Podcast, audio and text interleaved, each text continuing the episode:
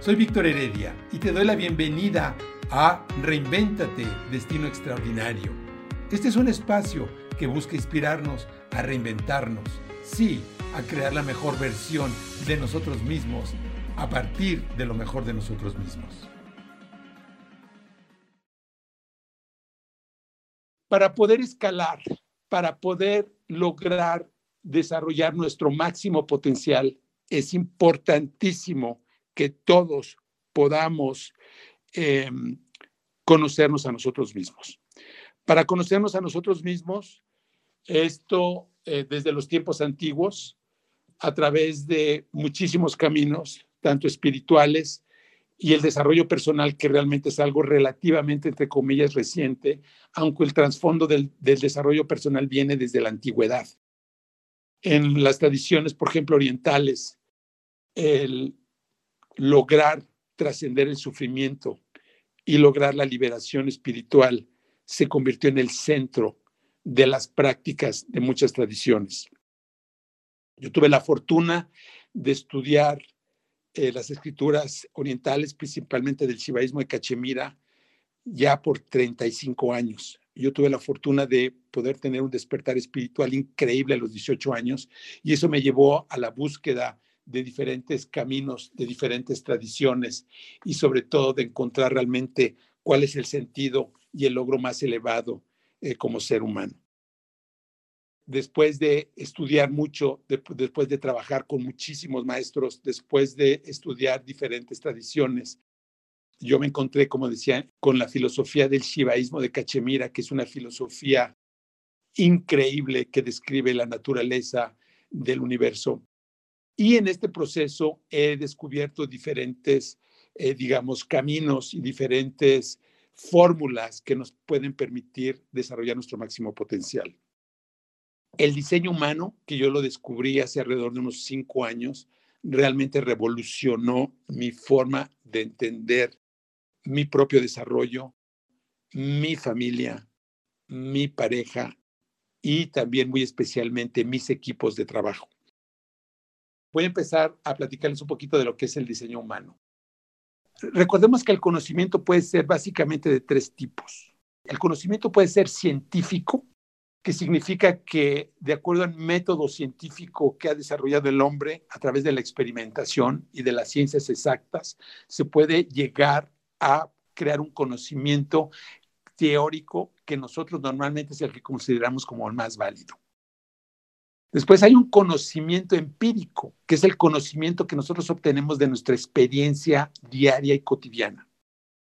Y hay otro conocimiento que es el conocimiento revelado.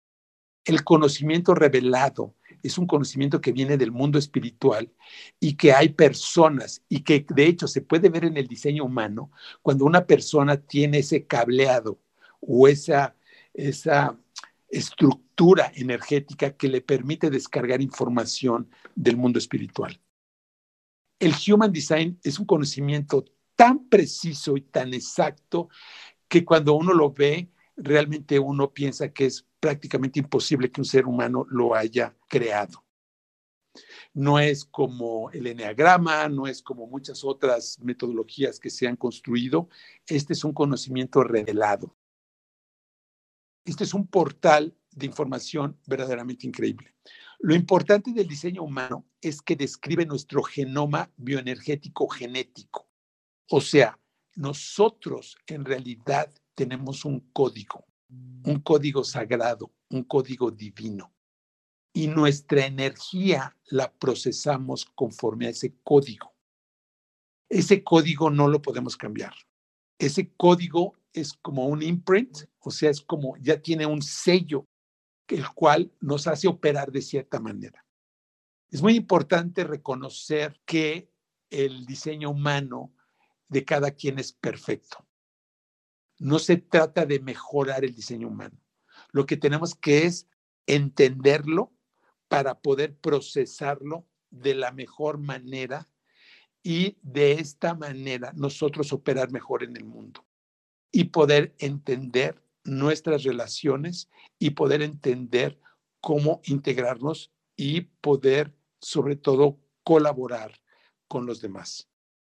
Una de las cosas más importantes del diseño humano es que nos hace entender que la mente no nos sirve para decidir. Nosotros en nuestra educación hemos sido condicionados para decidir con la cabeza. Nuestra mente es un instrumento psíquico que nos sirve para evaluar, nos sirve para ponderar, nos sirve para indagar, nos sirve para analizar, nos sirve para poder entender las cosas de diferentes maneras, pero de ninguna manera es un instrumento hecho para decidir.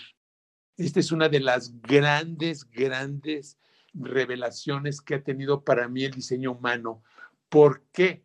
Porque nuestro destino lo creamos con base a nuestras decisiones. Entonces es un elemento que para mí se, vuelve muy importante y que quisiera dejar esa semilla eh, en ustedes.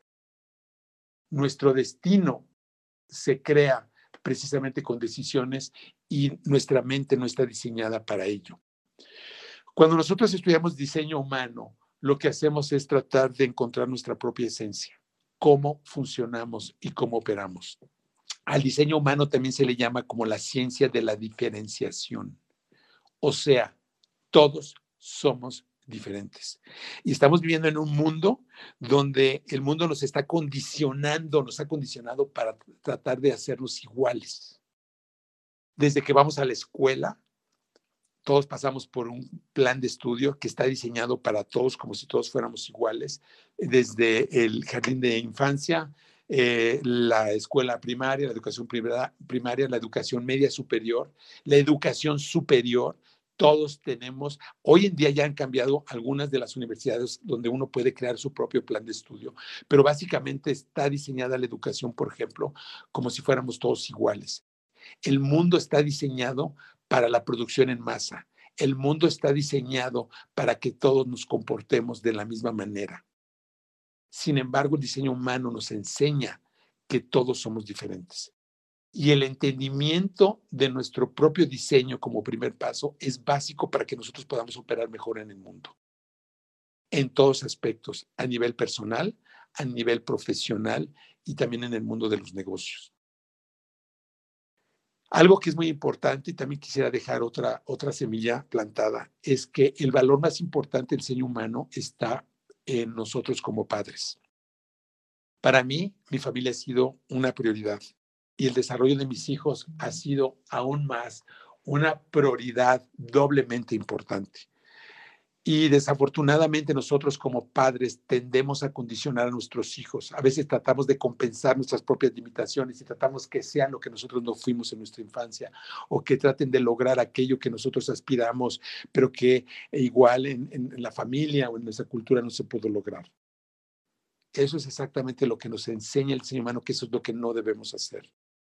Tenemos que desarrollarnos cada uno en lo que somos si un niño es artista, es artista.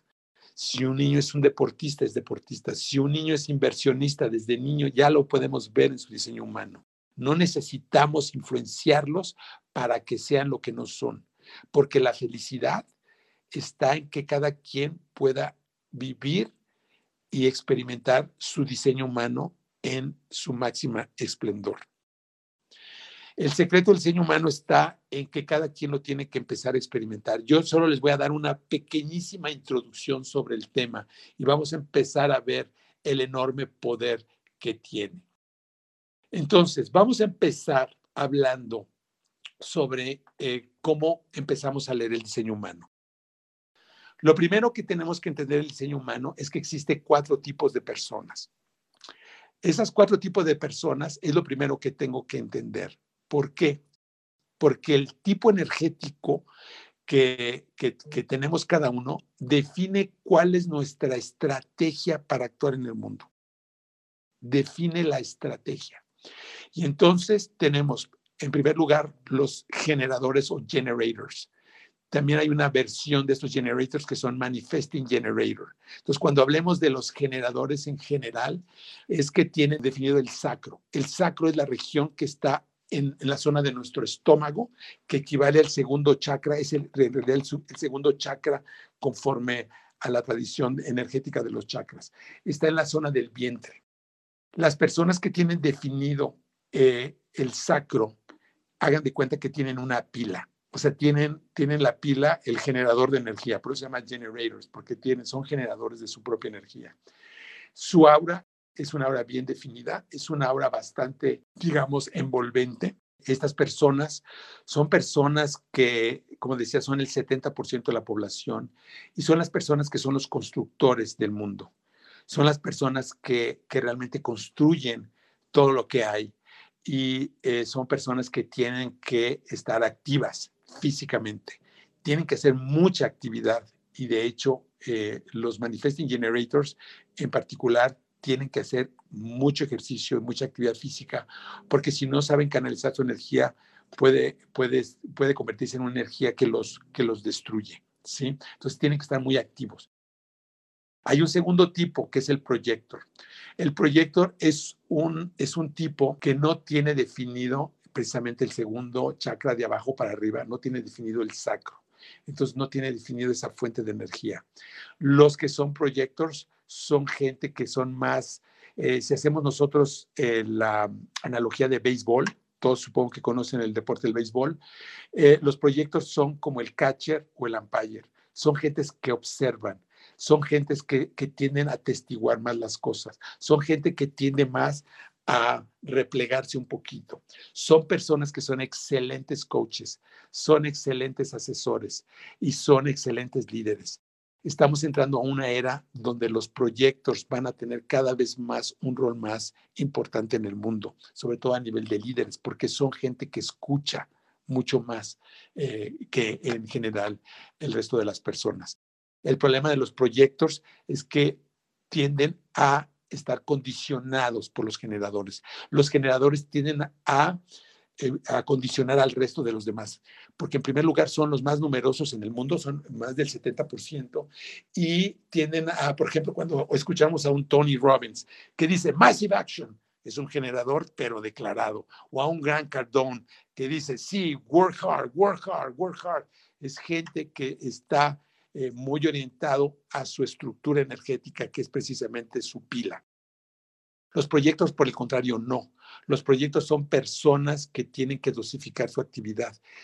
El burnout, eh, que es esta condición donde las personas eh, llegan a un nivel de estrés y un nivel de agotamiento muy grande, principalmente sucede para los que no son generadores. Normalmente los generadores, aunque sí pueden llegar al burnout, no es tan, digamos, tan evidente o tan manifiesto como en los proyectos, los manifestos y los reflectors. Después hay otro, otro, otro perfil que es el perfil del manifestor. Yo soy manifestor, por ejemplo. Solo el 8% de la población somos manifestors. Los manifestors, haciendo la analogía del, del béisbol, somos los pitchers.